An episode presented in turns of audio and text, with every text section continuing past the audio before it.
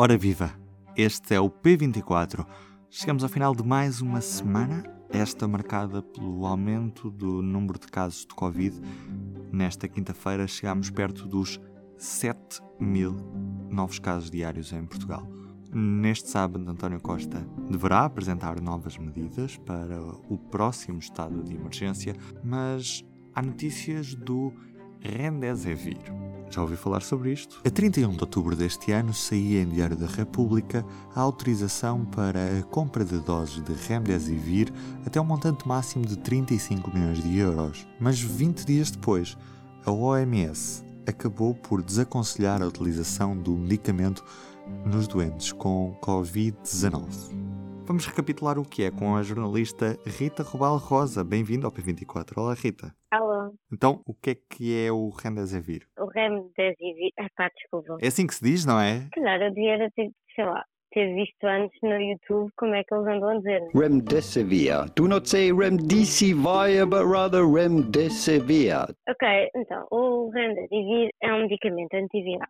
Ou seja, eh, é para combater um vírus e, neste caso, é administrado por via intravenosa. Ele originalmente foi desenvolvido para combater vários vírus, como a ébola, neste caso falhou para a ébola, e desde janeiro a farmacêutica Gilead acelerou o processo de desenvolvimento deste medicamento uh, com o objetivo de responder a este novo coronavírus, que é o SARS-CoV-2. Porquê que o Remdesivir foi utilizado durante a pandemia? Ele começou logo desde cedo a ser experienciado por causa de, dos resultados que já tinham obtido em laboratório para os outros vírus e acharam que poderia ser uma, uma opção. E desde o início do ano que se fazem essas experiências. Aliás, até me lembro de ver artigos nossos de fevereiro para aí um, a referi-lo. Isto ainda antes do, do, primeiro caso confirmado em Portugal, não é? Que foi em março. Mas penso que é justo dizer que ganhou mais popularidade quando, uh, no início de maio,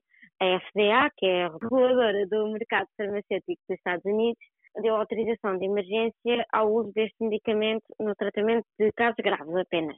E depois até o próprio Trump usou este medicamento no, no seu tratamento quando teve Covid-19. Yesterday evening he received his first dose of IV remdesivir. And our plan is to continue a five-day treatment course for remdesivir. A sua utilização nunca foi consensual de tudo. E por que a OMS vem agora desaconselhar a sua utilização?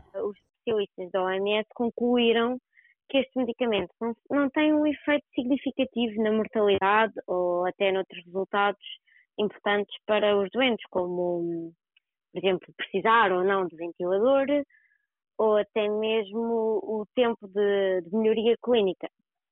Uh, esta nova recomendação baseia-se numa, numa nova análise que compara os efeitos de vários tratamentos para a Covid-19 mas não é o primeiro estudo que diz que os resultados não são assim tão bons, digamos. Tens conhecimento se este medicamento chegou a ser usado em Portugal no tratamento para a Covid-19? Sim, foi sim usado e hum, em junho já tínhamos conhecimento de uh, ter sido usado em vários hospitais no país. Porque este medicamento uh, já estava disponível em Portugal desde que hum, fosse através de uma autorização de utilização excepcional, eh, se os médicos assim o entendessem, não é? Neste caso, pode ser usado no tratamento de uh, doentes adultos e adolescentes, acho que com mais de 12 anos, que tenham pneumonia e que necessitem de oxigênio suplementar. Este medicamento já foi aprovado pela União Europeia e, e no final do mês passado um, a Marta Temido, a Ministra da Saúde, anunciou até que seriam compradas 100 mil doses até março do próximo ano. Uh, isto num valor total de 35 milhões de euros.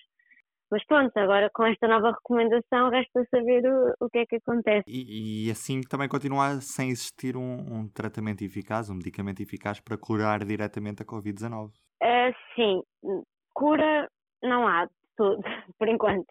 Um, um jornalista da área que publicou hoje na, na revista British Medical Journal, relembrou uma alternativa ao remdesivir, que é um, dexametasona, que um, ele indicou que provou reduzir a mortalidade entre os doentes graves de Covid-19 e até é um medicamento já aprovado para, pela um, Agência Europeia de, de Medicamentos mas lá está, a cura, cura não há. E como disseste, resta-nos um bocadinho a esperança na, nas vacinas, que agora têm divulgado grandes porcentagens de eficácia, mas ainda é tudo um bocadinho incerto. Rita, era isto mesmo. Obrigado. Tchau, Ruben. Bom trabalho. Pronto, e do P24 é tudo por hoje. Neste sábado estaremos no público, obviamente, a acompanhar as conclusões do Conselho de Ministros estamos cá para lhe explicar quais as novas medidas vão ser implementadas no seu Conselho.